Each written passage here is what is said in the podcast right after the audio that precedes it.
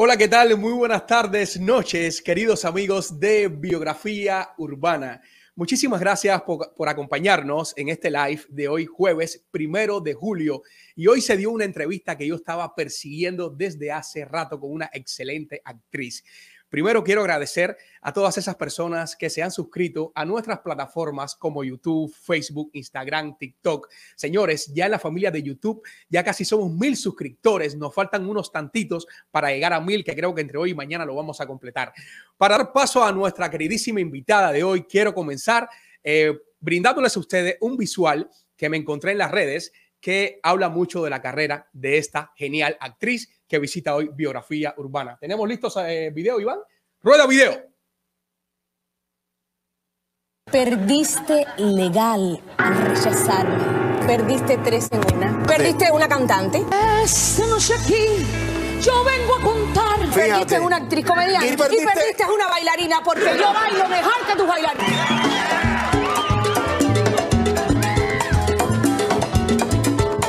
¿Cómo se llama la niña esta que, que venía con, un, con una, una cortina de Magdalena, baño? Magdalena. Es una, una belleza. locura. Mándale un besito. Invitando a ver si quiere. Sí, ¿Ah, sí, sí? sí voy. ¿Pero a qué hora? ¿Tú Que tienes detalle más bonito. Porque dice aquí que la India está faja con Pakistán. Ustedes son pareja, ¿verdad? Música, musical, musical. ¿Por qué las vacas no dan la leche fría? A ver. ¿Por qué? Preguntamos. ¿Por qué? Porque no caben en el refrigerador. Tengo que felicitarte. Sé que haces un esfuerzo enorme. Porque es muy fácil enseñar ese ombligo. Sí. Y límpiatelo la próxima vez.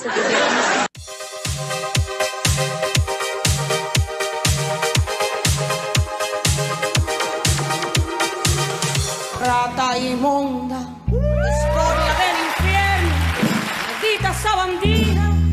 cuánto daño me has hecho. Mi nombre es Poquita. Poquita, la del barro. Nací al lado de una fábrica de barro en Nezahualcóyotl. ¿En dónde? En Nezahualcóyotl, México.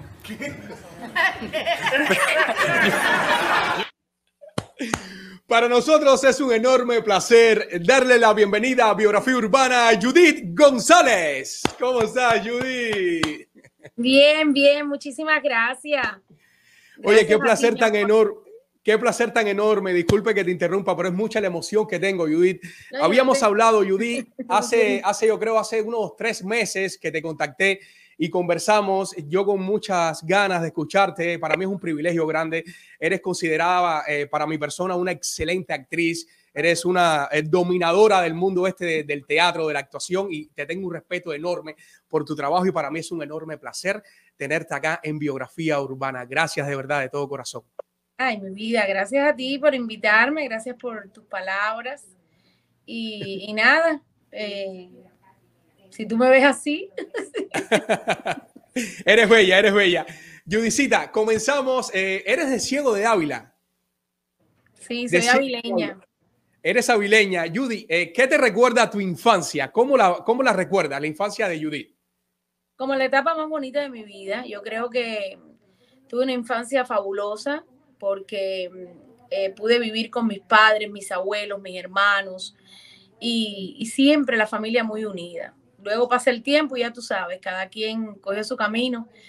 Pero de mi infancia recuerdo hasta que comían los cakes, mi, mi, mi madre los cumpleaños los mandaba a hacer de capuchino, que eso era un lujo tremendo. Recuerdo que siempre nos hacían una bata nueva para el cumpleaños, para mí, para todas mis hermanas. Somos cuatro hembras y un varón y un sobrino que, que tenía, bueno, prácticamente me lleva un año nada más. Para mí era mi, es mi otro hermano. Y, y bueno, nada, recuerdo siempre mi infancia como la mejor etapa de, yo creo, de mi existencia, ¿no? Judicita, ¿cómo, cómo, cómo es ese, ese, esa anécdota que está en la... que, o sea, hemos escuchado muchos por ahí, a mí me pareció súper formidable. Eh, tu mamá quería que tú fueras pianista. Mm. Entonces, ¿cómo eh, eh, comenzaste a dar clases de solfeo y un día la maestra te vio recitando como un monólogo encima del piano y se viró para tu mamá y le dijo, olvídese del piano, que esta no es su profesión. Bueno, mandaron a buscar a mi mamá a la, a la escuela le dijeron que, mm, que, bueno, que yo tenía, que sabían que las intenciones eran que, que yo me habían matriculado en la escuela de arte para que yo fuera músico. Pero me dijo, pero es que esta niña lo único que hace es subirse arriba el piano, hacer monólogos. Y, lo único que hace es escribir sketch. Y yo siempre era como la payasa del aula. Y entonces, bueno, nada, me dijeron, la podemos cambiar de manifestación. Y fue cuando entonces me cambiaron a teatro y te cambiaron a teatro. Ahora, eh, eh, yendo un poquitico más atrás, que, me, que para entender un poquitico esta parte, ¿cómo vino entonces eh, el deseo por, por las artes como tal? Primero, ¿te vino la pasión por la música y, entraste a la escuela de arte y cambiaste a teatro? O, Bueno, yo, real, yo te digo, yo a mí desde, desde niña siempre me gustó todo. Yo lo mismo bailaba, que cantaba. Eh, que actuaba, me encantaba pararme delante del espejo. Yo creo que, que las actrices y los actores saben de lo que estoy hablando. Nosotros empezamos hablándonos al espejo. Me acuerdo que me aprendía todos los textos de las películas cubanas que veía, las novelas, y, y yo después me, me, creía el personaje.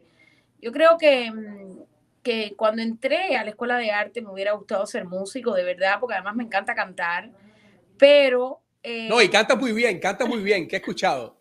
Bueno, canto ahí, quiero decirte que nunca, sí, di clases de canto, porque de hecho en la escuela de arte luego estaba en actuación, pero podía, tenía que cantar en, en, en los coros de las escuelas y todo esto. Siempre me decían que era soprano y canté muchísimo. De hecho, en los festivales y todo de la juventud y, y de los pioneros y todas esas cosas que ya sabemos, eh, siempre yo cantaba y, ganaba, siempre ganaba. Mi mamá se paraba en primera fila a aplaudirnos, ¿no? aplaudirme, ella vivía muy orgullosa. Pero yo creo que mi gusto eh, tiene que ver con el mundo del espectáculo y, y, doy gracias a Dios por haber podido estudiar la carrera que quise estudiar y, y haber podido, ¿no? Desarrollarme y cumplir mi sueño de, actuar. Ya, ya no lo estoy haciendo tanto, pero mm, como lo hacía antes, en años anteriores, que me quedé, tengo que agradecer muchísimo eh, haberlo podido hacer aquí en la ciudad de Miami. Eh, creo que fue una etapa súper linda para mí y que me di el gustazo de poder actuar cuando yo pensé que llegando a este país yo no lo iba a poder hacer. Sin embargo, Miami me abrió las puertas, la gente le gustó mi trabajo y, y eso de verdad que ha sido maravilloso. Pero yo creo que yo lo mismo te canto, que te bailo una rumba, que, que me caracterice todo un hombre, que yo sé que por ahí te gusta mucho un personaje que hago de hombre. Sí, y, sí. Y, y, nada, es que eso nace con la persona. Yo creo que eso no hay escuela que lo haga, que lo forme. Yo creo que el artista nace siendo artista y, y eso fue lo que pasó conmigo. Yo no, yo soy de las que pienso que si me gusta vestirme así de blanco, me visto de blanco. Que si me gusta actuar, quiero actuar. Que si quiero bailar, bailo. Eh, yo creo que, que es el mensaje ¿no? que siempre le doy a la gente. Trata en este paso que tenemos todo por la vida, hay que tratar de hacer lo que a uno le guste, ¿no?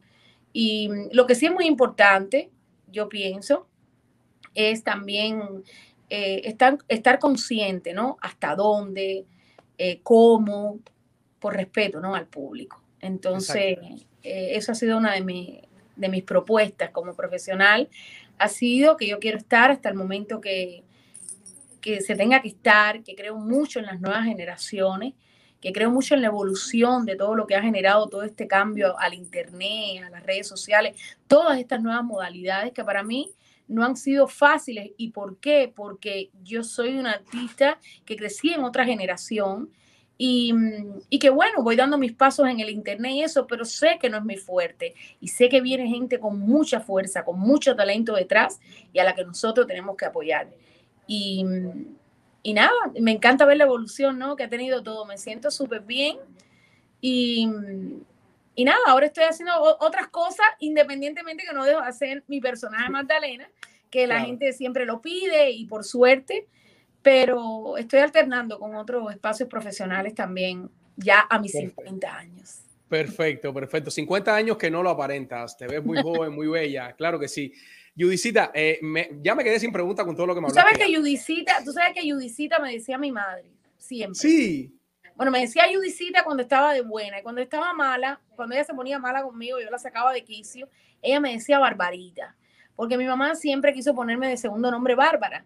Y luego, tú sabes cómo son las cosas en Cuba, que ellos hacen lo que le da la gana con todo el mundo, Y cuando mi madre fue al centro este donde inscriben a los bebés, se dio cuenta que solamente me habían inscrito como Judy. De hecho, soy la única hija de Josefina Enrique que tiene un solo nombre. No, todos mis hermanos tienen dos nombres. Y yo fui la única, ¿no? Entonces, pero ella siempre me decía Judicita. Así que te agradezco. Eso debe ser que mi mamá anda por ahí. Así mismo es, eso mismo te iba a decir, eso que está aquí presente entre nosotros.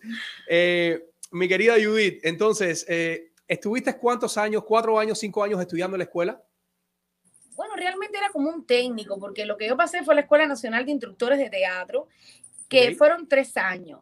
Y em, casualmente, en el, en el, año que yo me graduó, le dan, dan la posibilidad que en tu título tú decidías si ibas a ser instructora de teatro o actriz. Ellos te, te podían, o el título te lo daban con las dos cosas, algo así. Y a mí me lo dieron con las dos cosas, porque yo realmente donde estaba enfocada era en ser actriz, ¿no? Era, era como yo quería ejercer. Ok. Entonces, ajá. Sí, sí. No, luego que me graduó, em, hice el año de servicio social como, como actriz haciendo teatro infantil, títere. ¿Dónde lo hiciste? Quiero caer ahí, quiero caer ahí. Lo hice en Guanabacoa. En Teatro de la Villa. En Teatro de la Villa, sí. ¿Tú eres de Guanabacoa? mira, yo no soy de Guanabacoa, pero fui actor de Teatro de la Villa hasta mis últimos días en Cuba con Tomás y Elena. Así que ya puedes imaginarte que cuando yo me enteré con mi prima Claudia Lazo, que está conectada desde Guanabacoa, que también es actriz de ese grupo de teatro, ella me comentó también. Y Tomás y Elena están bien. Tomás y Elena son el, el, el, el, alma de ese teatro junto de todos sus actores, pero ellos siguen a la vanguardia de ese teatro, haciendo funciones y tú infantiles. también comías en, la parte de atrás y que todo el mundo llevaba el pozuelito con comida y se sentaban a la hora del almuerzo. Esa fue la casa mía, la de mi esposa durante los últimos años de nosotros en Cuba. Eh, hicimos callecita de los cuentos, que me imagino que tú la tocaste también. Ese grupo nos enseñó muchísimo a nosotros. y cuando... yo, estuve, yo, estuve, realmente un año con ellos. Un año. Fue, fue fabuloso porque, bueno, sí, no recuerdo muy bien, pero creo que era una, una actriz sueca, una productora sueca, algo así. Era un país raro que estuvo con nosotros durante todo ese año. Hicimos una apuesta, en, yo ni me acuerdo, te lo juro, hace 26 años que, que, que, pasó esto y de verdad que se me olvida, pero sí tengo muy bonitos recuerdos. De hecho, tengo una fotografía por ahí, no con Tomás y Elena, pero con mis compañeros de teatro, en, ahí en esa parte de atrás, donde se ponían los módulos para las obras y todo. claro, claro. Que había allí, tengo una, una foto por ahí por casa guardada de esa época recuerdo con mucho cariño. Yo vivía en el Vedado, porque yo soy de ciego, pero luego que me graduó, yo me voy a La Habana. Mi madre me da la sorpresa cuando yo me graduó, que yo tenía que ir a, ya me iba para Ciego de Ávila. Mi madre me había dicho a mí que ella no quería que yo fuera a ninguna casa de cultura. Ella quería que yo me casara con un productor de televisión y que me fuera a vivir a La Habana. Ella quería que hiciera cine y todo esto. Y cuando yo me graduó, que fue en la isla de Pino, en la isla de la Juventud, en ese entonces, bueno, como se llama ahora, yo me voy a la isla a hacer mi tesis de grado por tres meses. Nosotros, yo soy fundadora del grupo de teatro Los Elementos, que en aquel momento estaba dirigido por José Oriol. Y, mm, y nosotros nos fuimos a hacer teatro de calle a la isla, que fue un proyecto súper lindo. Yo soy fundadora de ese grupo. Y nosotros nos fuimos a la isla. Cuando yo regreso, que ahí también hice mi tesis de grado, yo hice mi monólogo como actriz en las cúpulas del presidio modelo, que fue algo que me pasó muy curioso porque a mí me dijeron que escribiera un monólogo. Y yo soy muy indisciplinada. Y los que han trabajado conmigo saben que yo hago las cosas, y ya las hago. Y yo digo, no, tranquilo, que yo las hago ay, va a salir bien, tú tranquilo. Y ellos, ay, Judy, que no se aprendió el texto. Yo hice mi monólogo de actriz para graduarme como actriz improvisado. Y no me lo podía, y nadie me lo quería creer. Si me decían, escríbelo, ahora me lo tienes que pasar escrito, se jodían porque yo lo había hecho improvisado. Yo me inspiré en todo lo que yo sentía dentro de aquellas cúpulas, ¿no? Fue muy fuerte para mí, pero fue improvisado. Bueno, conclusión, que a donde íbamos era que mi madre me da la sorpresa que habíamos ido de Ávila antes de montarme en el barco ferry, ¿te acuerdas? Que había que montar un ferry. y yo llamo a Ciego de Ávila a mi vecina y le digo, oye, dile, pásame a mami que ya voy para Ciego. Y ella me dice, ay, tu mamá no está aquí, tu mamá está en La Habana. Y yo dije, mi mamá en La Habana. Llama, llámala a este teléfono. Y cuando yo llamo a ese teléfono, mi mamá me contesta. Y yo le digo, mami, ¿qué tú haces en La Habana? Dice, mi amor, Em, este es tu teléfono, esta es tu casa. Hemos comprado una casa porque yo te dije que tú no ibas a trabajar en una casa de cultura, que tú ibas a, sabías que si te graduabas te mandaban para tu provincia. me dijo, tú vas a trabajar en La Habana. Imagínate tú, cuando yo llegué a La Habana y yo vi el sacrificio de toda mi familia, porque mi mamá arrastró a toda mi familia, menos a mi hermano varón, que se quedó en ciego, ya estaba casado y se quedó allí. Mi mamá llevó a, mi, a, mis hermanos, mi mamá llevó a mi padre, que era un chofer de alquiler de, de Ciego de Ávila, que esa era la vida de él, manejar su carro y estar tranquilo allí, y mi mamá lo hizo irse para La Habana. Pero todos ellos estaban felices, porque en la familia había un artista. y entonces, bueno, eh, de verdad que eso fue, fue una decisión muy importante en mi familia y yo les estoy a todos ellos eternamente agradecido.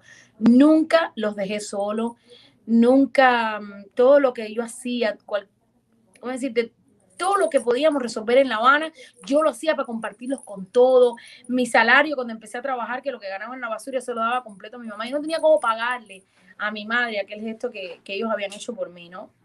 Claro. Y nada, y luego ya pasé el año de servicio social y mi madre se le diagnostica una enfermedad fulminante, que tenía cáncer del pulmón, y mi mamá murió en tres meses.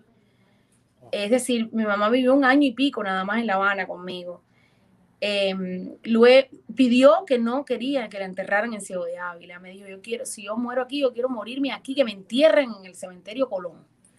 Y ahí está mi madre. Y entonces, bueno, ahí enterramos a mi madre. Yo creo que ella está en otro lugar mucho más especial que un hueco. Claro que sí, ah, voló hace mucho tiempo y siempre está conmigo. Y, y, y nada, eh, a raíz de la muerte de mi madre, vino el éxodo del, de los balseros la primera que emigra es mi hermana Hani, la más chiquita, que se va en balsa de una manera inesperada.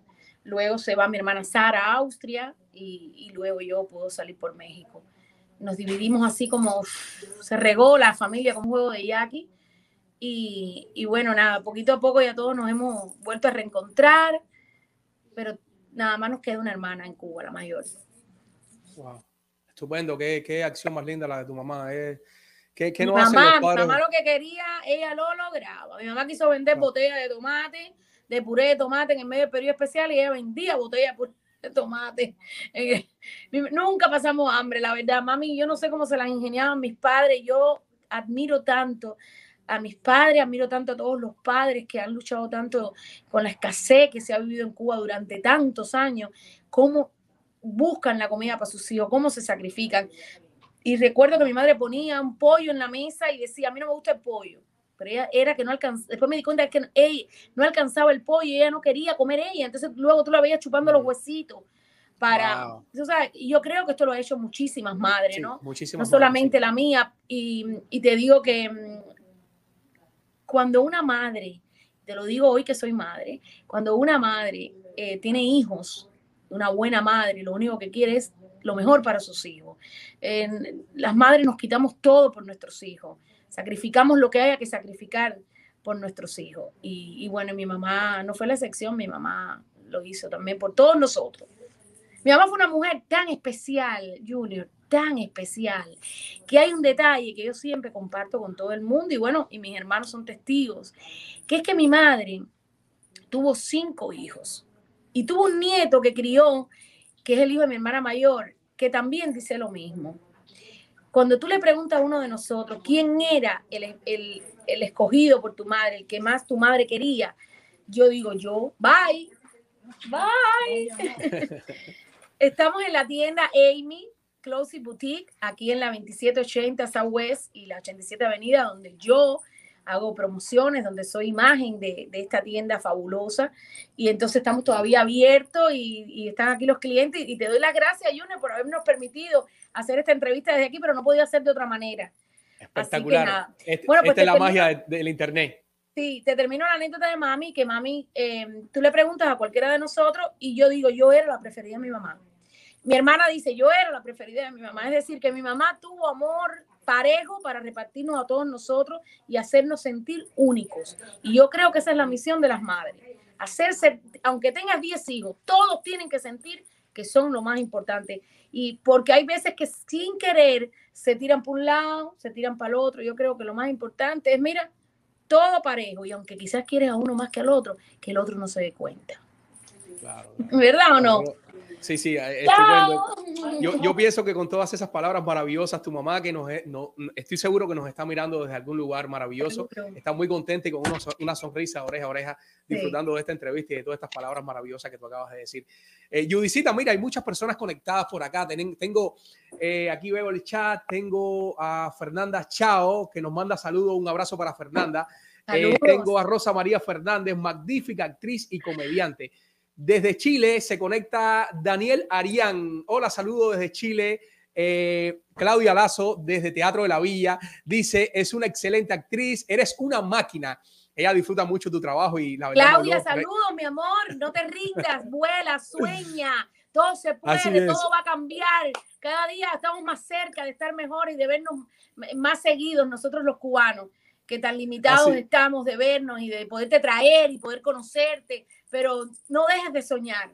Así es, así es. Daphne Mulet nos escribe, qué lindo detalle, haciendo alusión a esta anécdota que nos contaste de tu mamá de la casa que te regaló. Eh, no, maravilloso. Muchos comentarios maravillosos acá acerca de Judith. Eh, y bueno, nosotros hacemos paso ahora a un segmento de saludos, que tenemos unos saluditos por acá que sé que te van a gustar, de unas personas que te quieren muchísimo. ¿Estamos listos? Saludos, Iván. Rueda, saludos. A ver. Bueno, acá desde Chile, una familia cubana. Falta la mamá que está trabajando, pero eh, queremos decirte que somos súper, súper, súper fan tuyo.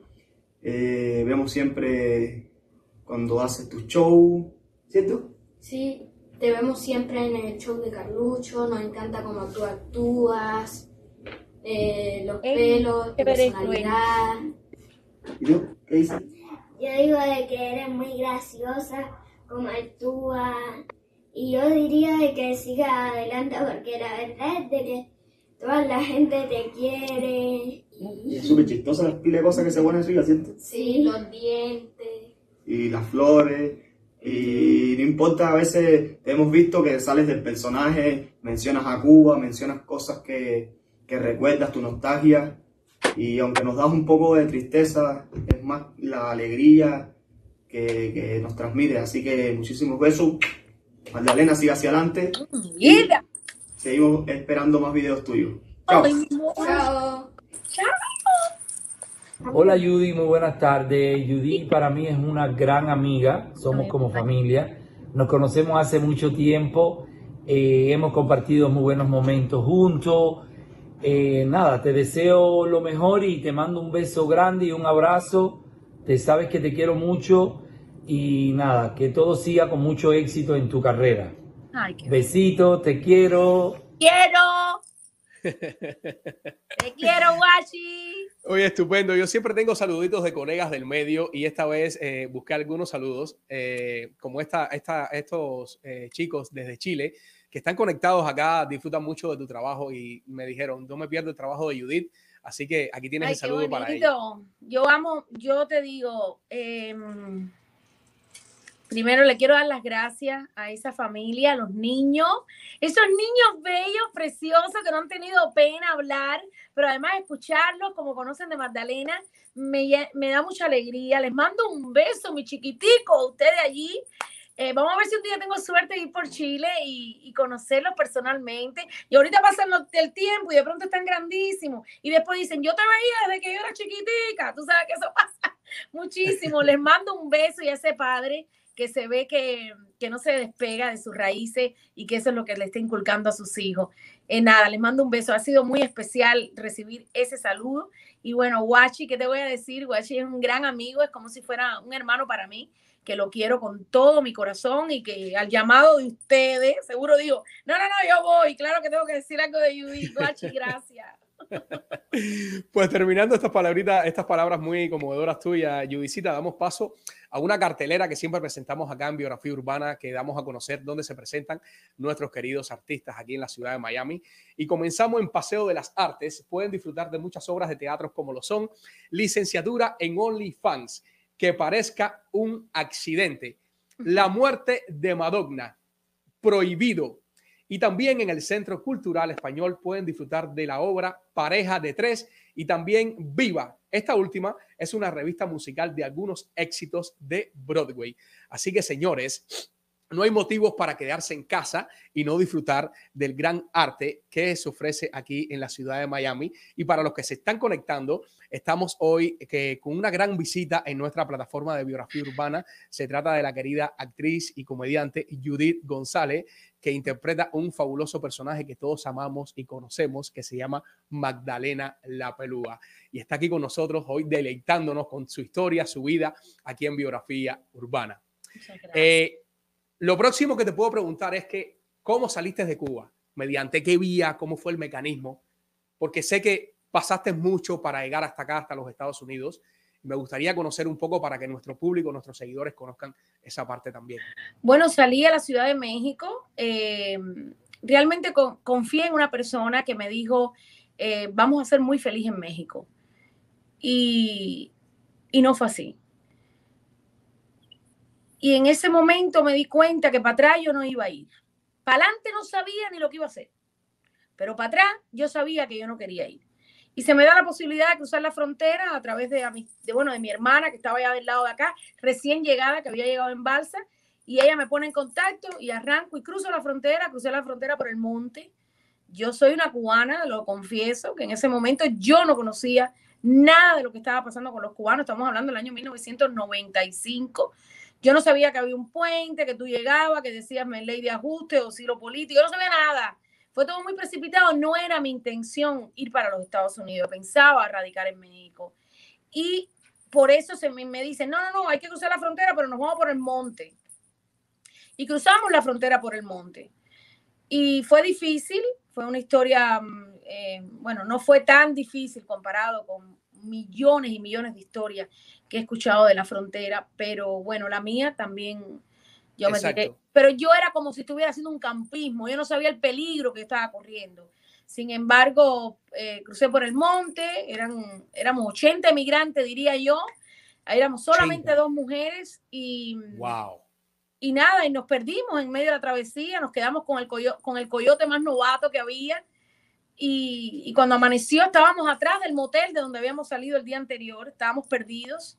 Toda esa travesía fue por gusto, pero fue una travesía dentro del desierto, por la zona de Hermosillo, Nogales, y, luego era como para entrar por Phoenix, por allá. Eh, la noche muy fría, recuerdo que tuvimos que pasar la madrugada abrazados dentro de un hueco, porque la, bueno, los helicópteros de migración estaban chequeando el área y él nos escondió dentro de unos huecos que los coyotes diseñan para meter a los inmigrantes. Y había tanto frío que nosotros nos tuvimos que abrazar los cuatro, como si estuviéramos metidos así en la barriga de, tu madre, ¿no? Para poder llenarnos, darnos calor. Em, luego cuando amaneció, vamos al motel, allí nos estaba esperando la persona, la jefa de, el jefe del operativo, y, y luego entonces cruzamos ya, me montaron en un carro. Él me dijo que yo y él íbamos a ir adelante porque solamente él y yo parecíamos americanos. Y, él era un mexicano de siete pies, guapísimo, era alto, tenía un bigote así, un sombrero mexicano, su guadalupe de oro en el medio del pecho, sus botas tejanas, una camiseta roja de mallita y, y, un cinturón que tenía un caballo aquí, como los que se ponen eh, Alejandro Fernández, eh, Vicente Fernández. Vicente Fernández, exacto. Y él me dijo que yo y él parecíamos americanos, que por eso íbamos juntos, yo iba a ir con él. Y yo decía, ¿cómo este hombre va a decir que parece americano? más mexicano no puede ser. Pero fue una historia muy bonita porque mm, cuando, era, un, era un momento tenso porque teníamos que atravesar toda, eran siete horas de viaje por carretera huyendo de la migración y yo recuerdo que este hombre le decían el gato, y este cuento lo he hecho muchísimo, y a la gente le encanta, y bueno, no voy a dejar de contártelo a ti, a tu, a tu audiencia.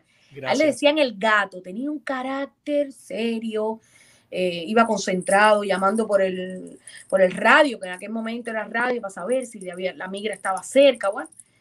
Y era un momento muy tenso. El matrimonio que iba conmigo iba acostado, quitaban los asientos de atrás del, del carro y ellos iban acostados atrás, yo le iba echando fresco con un cartucho así. Y recuerdo que era, una, era un momento muy tenso. Aquel hombre prácticamente no hablaba y, y yo sabía que le decían el gato. Yo no sabía cómo, y yo siempre haciéndome la chistosa. Entonces yo le dije a él, ¿a usted le dicen el gato? Y me dijo, sí, me dicen el gato. Y digo, ay, no, es que yo eh, me crié en Cuba con una canción que, que se llama Vinagrito es un gatico. El hombre me ha mirado. ¿De qué estás hablando? Una cosa así. Dígale, em, bueno, y cuando hago el acento mexicano, porque a veces he hecho esto en otras entrevistas, y luego leo comentarios que dicen, ¿y por qué tiene que hacer el acento mexicano? Bueno, porque es mexicano. Porque es lo mismo que cuando nosotros los cubanos hablamos, cualquier extranjero lo primero que dice, ¿qué bola hacer? ¿Qué bola, chico? Claro, Así es. Entonces yo lo estoy haciendo por eso, y además lo hago con mucho respeto y mucho cariño, ¿no? Y, y él dice, ¿cómo? ¿Y cómo dice la canción?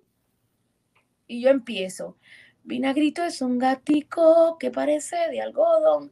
Y aquel hombre ha empezado en el timón a hacerle así. Tan, tan, tan, tan, tan, tan, tan. Y ay, me lo eché en un bolsillo. Y me decía, me tienes que copiar esa canción. Mis hijos tienen que saber de esa canción. Vuélveme a cantar. Y yo me pasé, no sé cuántas veces yo repetí aquella canción en el camino. De hecho, cuando llegamos a su casa, a todas las personas que ya estaban del lado de allá los tenían como en una finca como los establos de los caballos y eso, ahí metieron a todo el mundo, pero a mí y al matrimonio que iba conmigo, nos metieron en su casa, conocí a su esposa, a sus hijos, ahí me bañé, ahí me nos dieron de comer, como también él le estaba dando de comida a las otras personas hasta que llegaran los familiares que estaban aquí en los Estados Unidos, que tenían que ir, recogerte y pagar por, por tu crucero. Era, parte del proceso, del procedimiento de, de, era hacia acá. Yo tengo que agradecer muchísimo haber caído en buenas manos. Eh, tuvimos la suerte que a todos los que fuimos lo fueron a recoger, porque una vez que tú llegas y tu familia no te recoge, ellos te regresan como si no hubiera pasado nada. Em, ya te digo, fue luego que llego aquí a Estados Unidos, me doy cuenta, me, tú sabes, cuando uno llega, lo primero que hace es poner una visión para empezar a ver la, la, televisión americana. Y, y, bueno, me pongo a ver los canales y me doy cuenta el riesgo tan grande que yo había corrido, lo que yo había hecho. Y, y, di gracias a Dios por, por haber llegado con vida, por haber estado en un buen grupo de personas que realmente nos apoyamos muchísimo todos. Y nada, eh, esa fue mi historia para llegar a esa, historia, esa historia tuya me trae como recuerdo eh, la mía y la de mi familia también. Bueno, la mía y la de mi esposa, porque cuando eso no había nacido mi niña, nosotros cruzamos la selva Colombia-Panamá. Fueron cinco días atravesando la selva caminando y qué no pasó ahí. Y uno de los momentos más impresionantes fue cuando cruzamos un, pueblo que se, llama, que se llama Turbo en Colombia, que conecta con una ciudad que se llama Acandil de Colombia. Hay que cruzar dos horas por el mar en una lancha rápida en la madrugada. Y eso fue un viaje súper fuerte porque la lancha iba muy rápido. Nosotros íbamos casi, eh, eh, nos movíamos en la lancha de un lado a otro y escuchábamos muchos cuentos de personas que se caían, eh, personas que dejaban en, la selva porque no podían seguir caminando. Y bueno, ya toda la historia que tú has escuchado, pero me trae muchos recuerdos de este, esta, esto que me cuenta. Qué bueno que esto es una historia que, mm, que quizás, bueno, quizás no, tú y yo estamos hablando ahora mismo aquí, sabe Dios cuánta gente está intentando cruzar las fronteras y llegar, que no se les recomienda a nadie que lo haga, que es algo muy delicado. Yo sé que la desesperación de, de muchos, sobre todo, bueno, hablando en el plano de los cubanos, es tremenda, pero te digo que, mm, que cuando pones en riesgo tu vida, eh, tienes dos bolsas, la de ganar o la de perder, y que yo creo que hay que tener un, seguir teniendo paciencia, que esto no es una opción, ni tirarse al mar, ni cruzar una frontera con todos estos peligros. Eh, nada, yo no se los recomiendo a nadie, la verdad. claro. Yudicita, me imagino que eh, de la manera en que entraste a los Estados Unidos, no escuché por, por ninguna de las partes que te sellaron algún pasaporte, entraste ilegal. ¿Qué, tanto te costó legalizarte en los Estados Unidos? O, si estoy mal, me puedes rectificar. Bueno, me costó cuatro años. Yo estuve cuatro años ilegal porque yo entré por Las Vegas y cuando yo fui a entregarme, supuestamente, como yo no sé nada, fui a entregarme a la policía. O sea que en Cuba lo único que tú conocías era la policía. La policía era buena, era mala, era la policía es la que te hace esto, la que te hace todo, era la policía. Y, y aquí todo es diferentes departamentos. Y entonces yo fui a unos policías que habían en una esquina ahí de, una calle y le dije, mira, soy cubana y, yo estoy aquí legal. Y el policía me dijo, yo necesito que usted se vaya y yo me voy a hacer, hablaba español, yo me voy a hacer que yo no escuche nada, porque yo la puedo deportar a usted para la base naval de Guantánamo. Wow. Ellos sabían menos que nosotros.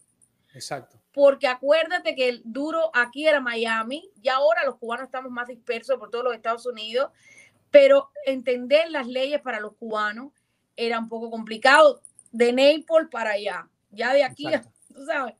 Y entonces, em, imagínate, cuando él me dijo eso, yo dijo, yo estoy embarcada, estoy embarcada. Yo dije, no, yo necesito un americano, me tengo que casar con un ciudadano americano para tener papeles.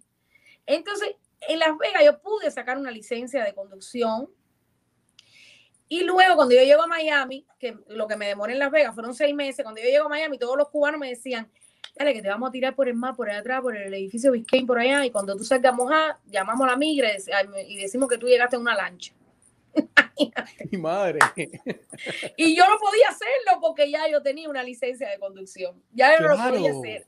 Mm. Entonces fueron cuatro años que yo tuve que esperar una ley que se llamó NACARA, que fue la ley que, que bueno, que, eh, que, protegió a cubanos y nicaragüenses. En aquel momento se pensaba que solamente eran nicaragüenses los que iban a poder aplicar para esta ley. Sin embargo, yo recuerdo que el congresista Lincoln Díaz Valar eh, logró probar que había muchísimos cubanos en esta situación. Éramos 5 mil cubanos en esta situación.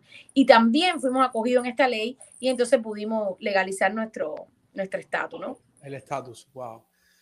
Así que cuatro años fue que cuando apliqué, automáticamente en 30 días me llegó mi residencia. Y cuando yo tuve mi residencia, lo primero que yo dije fue, ay, voy a empezar a trabajar por la derecha, porque yo trabajé por la izquierda esos cuatro años. Nunca me faltó trabajo. Nunca hubo, yo nunca le pedí dinero prestado a nadie. Yo pagaba mi renta. Yo tenía tres trabajos, dos trabajos. Yo, ¿qué te puedo decir? Pero yo nunca dejé de trabajar. El que me diga a mí que no puede trabajar, que no hay trabajo en los Estados Unidos, te digo que no quiere trabajar. En Estados Unidos depende mucho de tu disposición, de cómo tú te vendas a la hora de llegar a pedir trabajo. Yo me acuerdo que mis primeros trabajos fueron cuidando niños. Yo decía, quiero cuidar niños, váyase a trabajar, váyase tranquila. Fue cuidar niños. Era complicado cuidar niños. Sin embargo, llegué a tener eh, la suficiente eh, disposición. Disposición, eh, exacto. Y la gente confiar en mí. Luego me dediqué entonces, dije, me voy a ir a trabajar a los bakery. Y empecé a buscar trabajo en los bakery. Y me dieron trabajo, pero yo tuve suerte porque trabajaba en un bakery que por la mañana era bakery, pero después del mediodía era como mm, para lunch, para comida, tenían comida por libra, que le decimos aquí. Entonces yo le pedí al dueño del bakery que por favor, que me dejara trabajar después de la una de la tarde, que yo entraba a las seis de la mañana y salía a las doce del día, que a la una de la tarde me permitiera trabajar atrás en la cocina, que era lavando, traste, los hornos, yo me ponía unas botas plásticas hasta la rodilla, yo me ponía mis guantes, almorzaba, y con el almuerzo aquí, yo me ponía a limpiar allá atrás y a fregar y todo. Yo tuve ese trabajo, que fueron dos trabajos, te puedo decir, descansaba lunes y martes y una peste a, pastelito al diente que fue, me se ve más gorda que lo que estoy ahora. Y lo mismo, bueno, ¿para qué te voy a decir? Eh, las tostadas, un café con leche por la mañana, los panes con croquetas, que fue, imagínate. Y, y recuerdo que, que tuve esos dos trabajos. Yo terminaba muerta, de cansada, pero yo tenía para pagar mi renta. Pude comprarme mi primer carrito. ¿Tú sabes cuánto me costó a mí mi primer carrito? Cuéntame. 100 dólares. 100 dólares, wow. Un Toyota Crecida, no sé si lo estoy diciendo bien, que ya no existe, están descontinuados. Sí, un Toyota Crecida sin cristales en ninguna de las cuatro puertas. Pero era, era, era porque el diseño era así o era porque le faltaba. No, le faltaba, ¿qué diseño va a ser así? Imagínate tú que cuando llovía, yo recuerdo que yo compraba, para mí comprar una, eh, las bolsas negras estas que venden para los tanques grandes de basura, Exacto. Para mí eso era como un lujo, porque tener eh, esas bolsas grandes quería decir que tú tenías una casa, porque eso se lo pone a los tanques de basura cuando uno tiene casa. correcto, Sin embargo, yo compré una caja porque yo dije, te voy a comprar porque estas son las ventanillas de mi carro. Mi amor, cuando llovía, yo le enganchaba cuatro bolsas de basura a las cuatro puertas y yo solamente podía ver por el retrovisor. Wow. Eso yo lo viví. Nunca se me olvida que me invitaron, llegó una gran amiga mía de Nueva York con toda su familia y me llamaron y me dijeron, Judy, tienes que ir a cenar con nosotros, a cenar, así todo. Yo imagínate tú la guajira aquella con, con aquellos cuatro cartuchos puestos en el carro. Estaba cayendo un aguacero que te moría. Y yo recuerdo que me dijeron, vamos a cenar al Benihana. Yo dije, no puedo faltar. Me fui en aquel momento a Bordines. Esa era la tienda, así se llamaba Macy's antes, Bordines. Me acuerdo que fui con 60 dólares y me compré una chaqueta negra elegantísima. Me la puse encima de la ropa para, porque era un, el Benihana en aquel momento era un, ¿verdad, Amy? Que en aquel momento el Benihana era como high class. Exacto. ¿Me entiendes? Te cocinaban en la mesa. Delante de ti en la mesa, sí, exacto. Sí, y entonces yo me fui con aquella chaqueta, no le quité la etiqueta, porque yo sabía que la tenía que devolver. Me enganché, me monté con mis cuatro nylon, un aguacero que te moría hasta las 79, camino a la playa, por allá me fui, me parqué en una esquina lejísimo, en un parqueo público, y fui caminando mojándome hasta el Benijana. Ese no había problema porque todo el mundo estaba dentro en la mesa. El problema era cuando saliéramos en grupo. Salió todo el grupo, aquella gente neoyorquina, cubanos de hace años, ¿sabes? con billetes. Sí, exacto. Y me dijeron, no, no, no nos vamos de aquí hasta que el ballet, ballet parking, traiga tu carro. Ay, mi madre. Wow. Digo, no se preocupen, que yo parqué en casa de, una amiguita mía que vive aquí a dos cuadras, que tengo que pasar, y además yo creo que ahí le voy a cuidar a la niña. Una cosa así se me ocurrió. Exacto.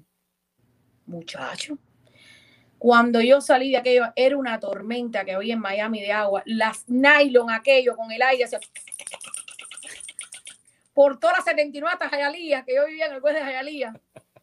Y así llegué yo. Y al otro día, tú sabes, esperaba por dormir porque yo quería ir con el ticket que no se me, y, no echarme perfume en la chaqueta. Y al otro día fui a devolver mi chaqueta Bordain y recuperé mis 60 dólares. Y recuperaste tus 60 Claro, en aquel momento yo no conocía las tiendas Goodwill, porque si yo las llevo a conocer, yo me hubiera ido un Goodwill, que ahí se encuentra ropa divina. Pero en aquel momento yo no sabía. Y así mira, es, ¿quién me iba a decir que hoy iba a tener una tienda para mí? Para ti solita, así es, representándola, así es. Son las cosas del universo, son las cosas de la vida, son las cosas que tú atraes con lo que exportas. Así que e, es, fenomenal. ¡Wow! ¡Qué historia más! Bueno, pero te voy a decir algo, porque esta historia yo te la voy a concluir. Tú sabes que nosotros los cubanos siempre estamos en todas, nos la sabemos todas. Y yo vivía en un pequeño apartamento, en un efficiency, como le dicen aquí en Miami, en Hialeah, con unas personas increíbles que me rentaban ese apartamentico. Y yo recuerdo que una de esas noches era como un sábado por. No, era un, sí, era un sábado, como, como las 7 de la noche. Y la señora de la casa me dice, ¿quieres un café? Entra, muchacho, y tómate un café con nosotros. Y yo entro, me siento en su cocina. ¿Sabes? Eso era como, había que tener un poco de límite porque eran los dueños de la casa, tú eres su inquilina, eso no era muy... Pero ellos súper nice, siempre conmigo, súper chévere. Y recuerdo que entre su esposo, que en paz descanse, se llamaba Pachi, eh, Panchi. Y me dice Panchi, oye, ¿te quieres jugar un dólar a la bolita? Y yo le dije, ¿bolita aquí? Yo no entiendo nada, ni sé si lo que estoy diciendo es un problema. Yo no te digo, yo soy, yo soy así. Digo, bolita. Digo, no. Y yo dije, un dólar, estás loco. ¿Siento dinero? ¿No puede pagar un dólar? Date cuenta que el carro me costó 100. Exacto. Mi efficiency costaba 300, que cuesta 2.200 o 1.500, perdón, un efficiency aquí en Miami. Y en aquel momento un dólar, un dólar era un dólar. Exacto, esos 300 equivalen a los 1.300 o a los 1.200 que son hoy día. Sí, y entonces yo dije, no, yo dije, no, no, yo no. Le dije, no, no, yo no juego. Dice, oye, chico, un dólar nada más. Vaya, vaya, te lo voy a poner yo. Le dije, no, no, no. Si vamos a jugar dinero, yo entonces te lo, yo lo voy a poner porque mi padre siempre me enseñó que cuando tú vas a jugar dinero, tiene que ser tu dinero. No le permitas a nadie que te dé. Esa, esa, es tu suerte y ese eres tú el que te quieres meter en eso. Mira, Junior, yo le di el peso a aquel hombre. Y yo recuerdo que yo me acosté a dormir. En aquel momento no había celulares, todo era beeper y el teléfono siempre lo tenías en tu casa. Y yo tenía un, teléfono en mi mesita de noche en el Efficiency. Y a la una, a las 12 de la noche, ya rendía el teléfono, ring, ring, y tú sentías la contestadora, Judith, te sacaste mi peso. Y yo dije, come mierda, son los cubanos esto. Ay, pero mira que les gusta joder. Bueno, desconecté el teléfono a la corriente, pues me están jodiendo. Mi amor, por la mañana su esposa me tocó en la puerta y me dijo, mira, tus mil pesos cash. Wow. ¿Tú sabes lo que yo hice con los mil pesos? Le puse los cuatro cristales al, al carro. Ok. Me fui para Disney World. Wow. Y me compré dos afiches, uno de Chaplin y otro de Marilyn Monroe. Oye, pero buen uso que le diste. Rápido pensaste en, lo, en los cristales del auto. Y me sobró dinero, porque ya, te sobró sabes más o menos cómo estaba la cosa. Me sobró dinero. Wow, qué cuento más espectacular. En, en, ese tiempo, en esos cuatro años que estuviste sin, sin documentos, no hiciste nada de, de actuación. Nada. Bueno, tú sabes qué, que yo sí fui a... Tú sabes lo que yo hice sin papeles. Yo canté en el chacal de la trompeta en Sábado Gigante. Ah, sí. y cuando, y yo no gané, pero me daban como 100 dólares de estímulo, una cosa, no sé si 100 o 300. Y había un lío que a quién se lo iban a pagar porque yo no tenía papeles. Me acuerdo. Tú sabes que yo fui a cantar al chacal de la trompeta. Y yo canté eh, La Negra Tomasa. Y que ojalá que un día yo pudiera encontrar eso, porque eso está por ahí.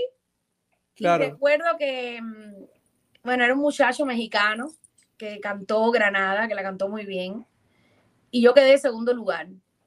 Yo canté La Negra Tomasa, el público se paró completo. Estoy tan enamorada de la Negra Tomasa que cuando sale de casa, qué triste me pongo. Ay, ay, estoy tan enamorado de la Negra Tomasa que cuando se va de casa, qué triste me pongo. Ay, ay, ay, tarán, tarán, esta negra linda cámara. Y yo, eso lo canté, muchachos, aquello fue increíble. Y nada, perdí, tú sabes que no es mexicano, ya tú sabes cómo es aquí. por Dios. Entonces, Yudicita, eh, ¿en qué momento ya eh, viene la parte actoral a tocarte la puerta aquí en los Estados Unidos? Después de 12 años. Después, de 12 años. De 12 años, niña, que voy a pensar yo que voy a hacer. Mira para qué, mira la foto es. Eh, Amy, mira esto, Amy, mira esta foto. Ah, mira con Alexis. No, no, no, la anterior, chico. Que Amy no la ha visto. Yo estoy segura que Amy no ha visto esa foto. Vamos a repetir, vamos a repetir. Viene. Vestida de enfermera.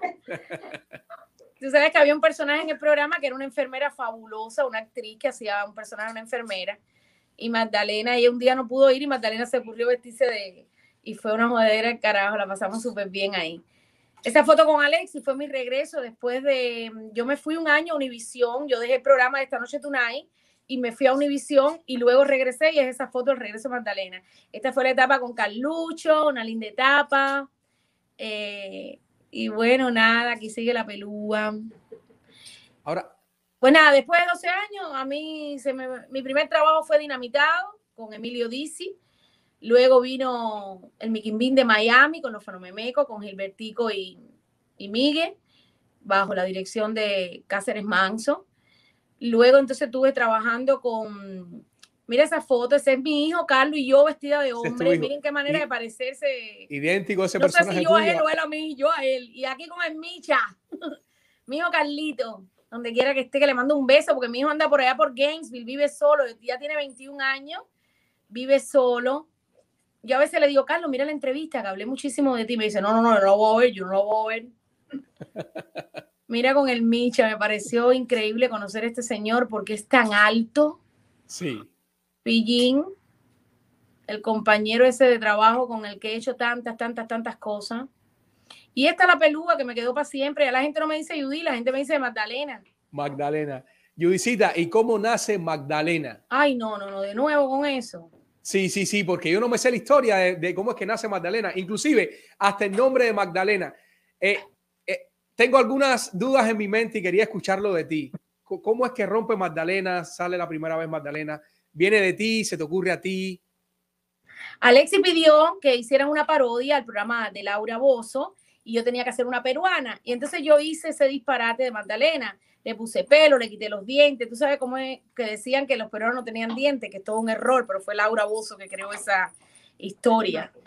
Pero, mm, eh, y nada, me vestí así de Magdalena. Y luego entonces le, fui le puse Magdalena porque recuerdo que cuando iba a salir escena, el escritor Ramón Fernández Larrea, en aquel momento me dice, ¿qué nombre le vamos a poner a este personaje? Que iba a entrar a hacer chistes, porque era un concurso de chistes donde iba. Y yo le puse, porque Alexis sí le puso la pelúa, Alexis siempre decía la pelúa, la pelúa. Y yo le dije, vamos a ponerle Magdalena como tu mujer. Y él me dijo, no, no, no, no, no, estás loca. No, no, no, no, no, Magdalena no. Y, a mí no me importó lo que me dijo. Y entonces cuando va a salir, Alicia me dice, ¿cómo te digo? Y yo le digo, dime Magdalena la pelúa. Y ya. Y cuando dice Magdalena la pelúa, salgo yo. Luego gustó tanto Magdalena y empezó Magdalena. Magdalena era muy grotesca. Cuando el personaje surge, surge, eh, Magdalena era muy hecha para era como una, una mujer de la vida, guapetona, o sea, que se le gustaban todos los hombres. Era todo lo contrario a lo que es ahora, a lo que ha sido Magdalena. Y entonces yo dije, el personaje es tan feo por fuera, tan bien por dentro, todo es negativo. Tengo que hacer un contraste ahí, ¿no? Y yo recuerdo que estaba a punto de salir escena en uno de esos tantos concursos que hacíamos de chiste. Y cuando Alexis dice que salga Magdalena la Pelúa, yo lo juro, por lo más grande, que yo recordé una loca de mi pueblo, que mi pueblo Ciego de Ávila adora, que se llama Esther la Loca, le decíamos así. Y a mí se me ocurre salir hablando como Esther. Se me ocurrió meter esa psicología de ese ser humano que yo había visto desde chiquita caminar las calles de ciego, implorando cariño, eh, em, dándole cariño a todo el mundo, pidiendo dinero. Eh, ella todo el tiempo elogiaba todo, qué bonita tú eres, qué bonito tu zapato, qué bonito, porque ella quería que siempre le dieran algo de dinero. Y eso fue así, dije, voy a hablar como Esther. Y salí, dije, compañeros y compañeras. Y ahí empecé a hablar como, como Esther, la loca de mi pueblo. Y así más o menos fue como se armó Magdalena. Por supuesto, fue, fue un comienzo rodeada de escritores, de, de mucho, mucho eh, locura y, vida que le dio ese personaje, Alexis Valdés, quien de verdad fue maravilloso nuestro trabajo, como lo hicimos. Y, mm, pero luego Magdalena se fue, tú sabes, yo sí le pedía a ellos siempre cuando escribían historias, los escritores, yo siempre me sentaba con los escritores, yo creo que todos nosotros, los actores que estuvimos en ese programa, aportamos mucho a todo lo que es el tema de la escritura, porque nos gustaba trabajar con el escritor, que el escritor escribiera, pero basado en cómo tú lo ibas a decir, ¿no? Y entonces, em, recuerdo que em, que nada, que, que hubieron muchos escritores, uh, perdón, hubo muchos escritores que trabajaron Em, y luego ya yo me fui independizando, se fue rompiendo el show, cada cual fue cogiendo su mundo. Y yo realmente el ingenio ese de aquel, vamos a decir, de aquel absurdo extremo de hablar de cucarachas y de las arañas trepando por las paredes que traía Magdalena en su historia, quedó con los escritores. Y entonces yo, yo para seguir pudiendo para poder seguir teniendo mi personaje, decidí aterrizarla, decidí que Magdalena eh, tenía que evolucionar, que Magdalena vive en Miami, que Magdalena conoce, gente, que Magdalena trabaja, tú sabes, y así he ido cambiando un poco. Magdalena tiene un Mercedes. Magdalena tiene un Mercedes, imagínate tú. Así es, así es. Magdalena trabajó en Radio Martí, hablando, aprendiendo de la historia de la verdadera historia de Cuba. Es decir, yo voy moldeando el personaje de acuerdo a las circunstancias, ¿me entiendes? Si Magdalena tiene que ir a trabajar la construcción, Magdalena pone piso. Aquí ya tú sabes cómo es esto. Claro, claro, claro. Eh, Judy, mira, me, escriben muchas personas, hay, hay una, una, persona que me está escribiendo. Yo no sé hasta qué punto, yo, yo respeto mucho eso, pero bueno, dice eh, que... Tú lo que tú quieras, dime para acá, que dice para responderle a él y a todos, dime. No, no, no, e, e, es, algo con Magdalena. Dice que haga un pedacito de Magdalena. Yo pienso que, que, no sé hasta qué punto tú lo puedas manejar si tú tienes algún problema con, con, hacer algo de Magdalena rapidito o, o, o, respetas esa pared de Judith y Magdalena, como tú desees. Bueno, mi amor, aquí manda el público, aquí mandan los fans, aquí manda la gente para la que tú trabajas. Y de verdad que me cuesta a mí decir que cómico, que cómico. Ay, qué cómica la gente, ¿verdad? Diciendo que yo amo a Magdalena. La gente es tan cómica. Y la gente lo que no sabe es cuánto yo le agradezco su cariño eh, y que siempre quieren ver a mí, a Magdalena, qué cómico. Sígueme en Instagram, Magdalena, la pelúa oficial. Y yo siempre voy a estar contigo y agradecida del cariño de mi público.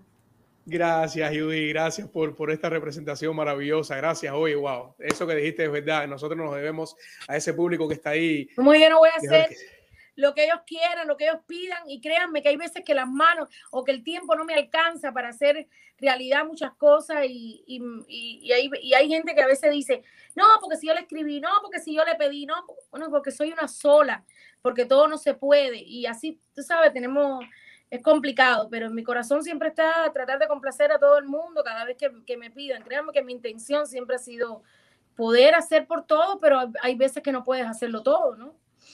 Sí, claro que sí. Judith, eh, tenemos una persona, una, una, una gran amiga tuya que me pasó un saludo y, quiero que lo, que lo disfrutes acá con nosotros. A mí me encantó y yo sé que a ti te va a súper, que mega encantar. ¿Estamos listos con el saludo, Iván? Rueda video. Beso grande para esa amiga mía, mía, la mía de verdad, Magdalena Pelúa. Óyeme, si ella y yo cogíamos una clase de carga y nos tomábamos como cinco o seis botellas cada una de refresco cola. Mi hermana, te queremos mucho, te extrañamos. Ven por aquí un besote grande, Judín. Magdalena Pelúa de tu amiga, Lina de Jabá. Ay, qué bueno, Andy, lo quiero tanto. Qué lindo. Oye, un beso también para ti, para todos ustedes, para todos esos machos. Que, que nada, que les, que les deseo la mejor suerte del mundo. Y bueno, y aquí estoy. Yo siempre digo, bueno, pues si un día me quieren invitar, o sea, dame una entrevista, no les voy a cobrar, también voy, les doy un beso a todos. Eh, esa gente trabaja muy duro, ¿eh? Y, Andy Vázquez, para mí, está fuera de serie. Lo de Andy no tiene, Andy no para, Andy es una gente muy trabajadora. Em, no para de generar ideas, es una máquina de generar ideas y de verdad se merece todo, todo en este país porque, porque yo sé cómo Andy trabaja. Andy, gracias por tu mensaje. Gracias a Andy y a todas las personas que, nos han mandado saluditos para eh, Judith. Judith, ¿cómo recuerdas tu paso por Univista TV? Em, lo recuerdo lindo, lo recuerdo mm, date cuenta que a mí me toca Univista, pasar por ahí en un momento donde yo estaba muy sumergida en la historia de Cuba, porque yo trabajé en, Radio Martí casi tres años. Y yo como que de verdad me aislé mucho de Miami, me metí mucho en la historia de, Cuba. Eh, Radio Martí me hizo a mí remover todo, todo lo que por años yo había, no me había alejado, pero no era mi, la esencia, ¿no? Y cuando me llaman a trabajar y que me piden que vaya, que por favor, que, que vaya por allá, que se está abriendo un nuevo canal y todo, yo no lo dudé. Y de verdad que lo disfruté muchísimo con Carlucho.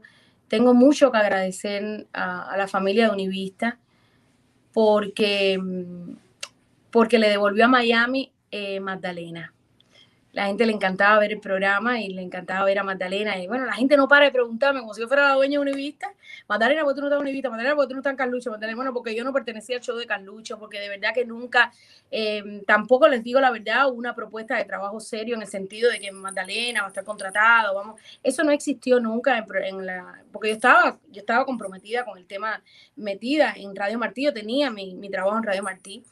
Y entonces también yo creo que esos a ellos, tú sabes, como que no, no vieron la posibilidad. Yo sí les dije a ellos, yo no me voy de Radio Martí hasta que a mí no me voten de Radio Martí. Así mismo fue, me votaron de Radio Martí como votaron a muchísima gente con el tema, vamos a decir que se cerraron plaza, como lo quieran ver, y hasta que se cerró ese ciclo en Radio Martí, y bueno, ya después sí no me llamaron más al show de Carlucho, y, y también llega el tema de la pandemia, entonces yo también me recogí mucho en mi casa. Yo de verdad te digo que yo cogí mucho temor del tema de la pandemia, yo por el tema de mis hijos, todo, yo, yo no entendía que era la pandemia, yo lo veía como un bicho, como que iba a, venir un bicho así de, de, arriba de la galaxia y nos iba a comer a todos. Entonces, yo me volví media hasta que eso, eso me duró muy poco, porque yo me, puedo poner tensa, pero llega un momento cuando las cosas me van a, dar pánico, digo, pero digo, tampoco es así. Y ya de pronto recapacité, pero, pero me he tomado tiempo en mi casa, me he tomado tiempo con mi familia, con mis hijos.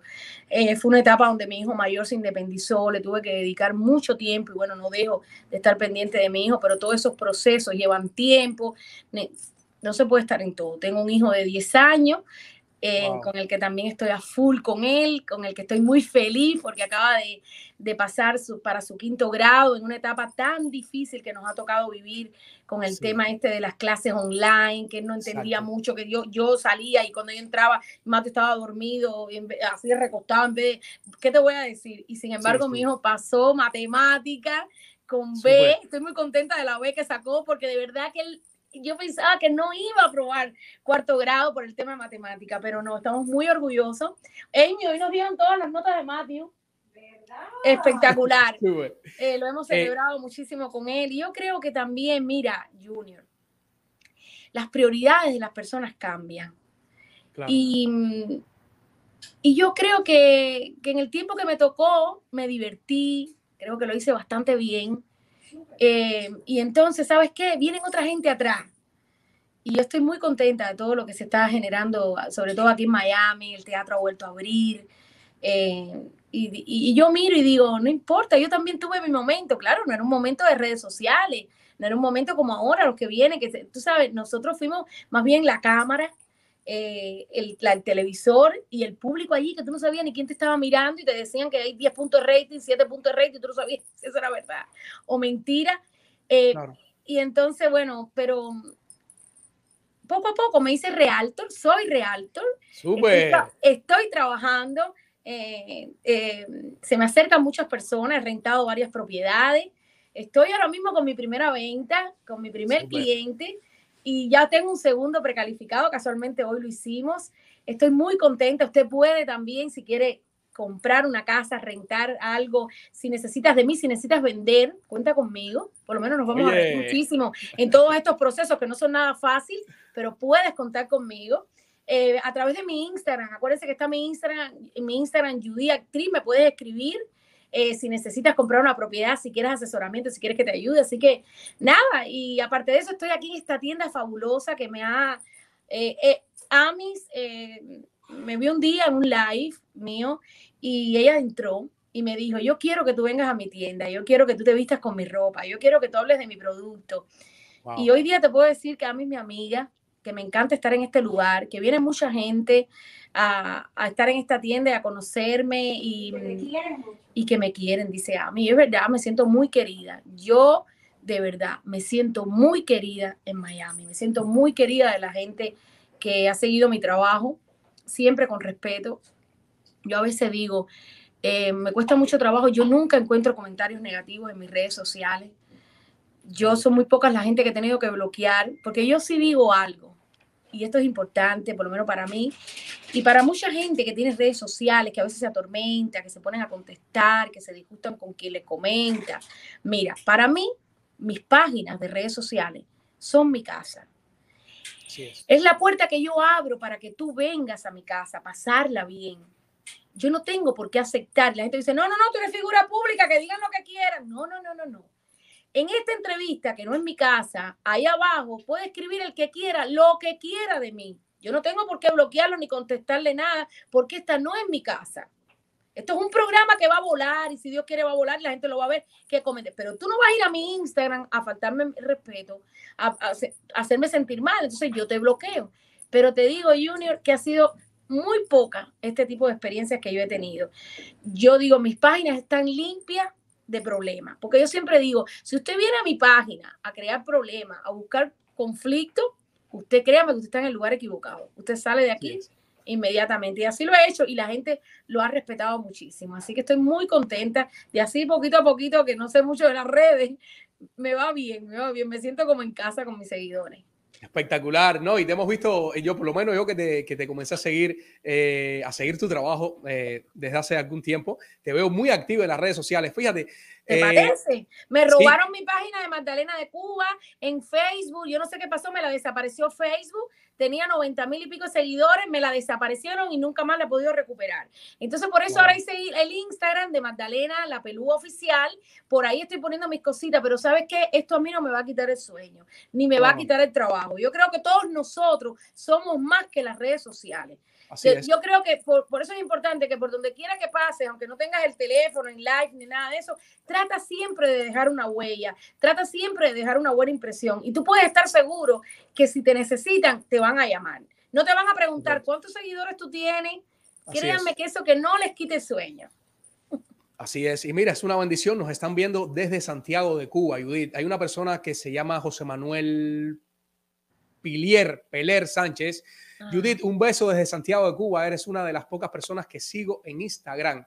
Así que, eh, José Manuel, muchísimas gracias desde Santiago. José, de Cuba, gracias. Un beso grande a toda mi gente de Santiago. Pensé que me iba a decir que estaba José Daniel Ferrer ahí. no, no, no. Eh, un beso también, a los Ferrer. Un beso a toda mi gente de Santiago. O sea que mi padre era santiaguero. Era santiaguero. Oye, tenemos que cortar. ¿Hasta cuándo es esto, mi hermano? Porque yo no paro de hablar. No, tranquila, ya vamos a cerrar casi ya. Eh, yo no sabía que, Magdalena tenía una prima eh, en Cuba. Ñica, mi prima Ñica. Sí, no, pero yo encontré a otra, yo encontré a Floreciña la pelúa. Tenemos listo el video de Floreciña. Vamos a ver qué dice Floreciña de Magdalena. A ver. Yo sé, yo sé que tú eres la platanera de Boyomazo, que a ti te gustan mucho los plátanos y eso, mi prima. Entonces yo le dije al muchacho, si tú puedes, si tú puedes, coge y, y, y, ven de visita con ella, ¿tú me entiendes? No por nada. No. que está bonito, está bonito y, y, si tú lo traes yo, yo lo atiendo sin problema. Yo le doy, mira, mira lo que tengo ahí para darle, plátano. Plátano, tú sabes que el plátano da tremenda energía. Esos muchachos que vienen de allá no son como los aquí. Esos muchachos están mamados, ay que diga, están tan flojos, mi prima, están flojos. Yo tengo aquí plátano, plátano para darle. ¿No? Para que ellos estén, estén alimentados. Nada, mi prima, yo estoy muy feliz de que me hayan llamado. Siempre recordarte, recordarte que cada vez que tú puedas me recargues el teléfono. ¿Me entiendes?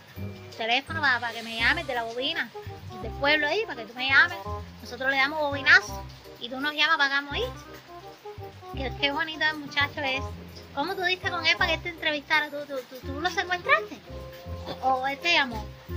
Ay, mi prima, que tú estás tan linda. Estás así como yo. Nosotros somos la producción de Oeo Manso. Ay, qué linda. Un besito, mi prima. Te queremos, ¿oíste? Dice Heriberto y Esperanza que te quieren mucho, que te mandan un besito. ¿Oíste? Tú, tú, tú, tú, tú como siempre mandando las cositas lindas esas que tú nos mandas, gracias, aunque la situación está un poco difícil, te lo agradecemos, ¿oíste mi prima? Un besito.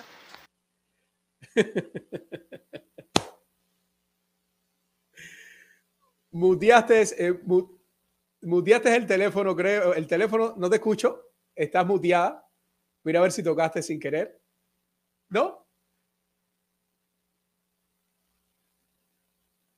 No, no, no te estamos escuchando. No, no, no te estamos escuchando. Sí. Eh, mira, desconéctate de nuevo y vuelve a entrar el link para ya cerrar ya. Dale. Y así el, el, teléfono vuelve a recuperar la señal. Señores, qué programazo, qué, qué gran entrevista esta, qué, qué placentero es hablar con esta super actriz Judith González, que hemos, llevamos más de una hora y quince de live. Yo ni he notado el tiempo, señores. Es una bendición estar conversando con esta gran actriz, esta, esta, este gran ser humano que nos ha hecho su historia. Eh, una persona que ha pasado por muchas plataformas, pero yo no iba a dejar de entrevistarla. Eh, ya está conectada nuevamente. Vamos a ver, Iván, si la podemos agregar. Ahora sí. ¿Ya me escuchas? Ya te escucho ya para ah. cerrar este live. Judy, rapidito. Eh, ¿Cómo definirías con tus palabras a un buen actor? A un buen actor. No, yo definiría a un buen actor eh, creíble, un buen actor tiene que ser creíble. Y, tiene que ser sincero. Así es como yo lo definiría. Si tú decides ser actor, si tú vas a ser una prostituta, tienes que sentirte bien puta. Si tú vas a ser un policía, tienes que ser un buen policía. Si vas a ser una persona mala, tienes que ser muy malo. Y cuando tú logres creerte eso, el personaje va a fluir. Wow, estupendo, fabuloso. Yudicita, muchísimas gracias por esta gran oportunidad que nos gracias has dado. a ti, mi amor.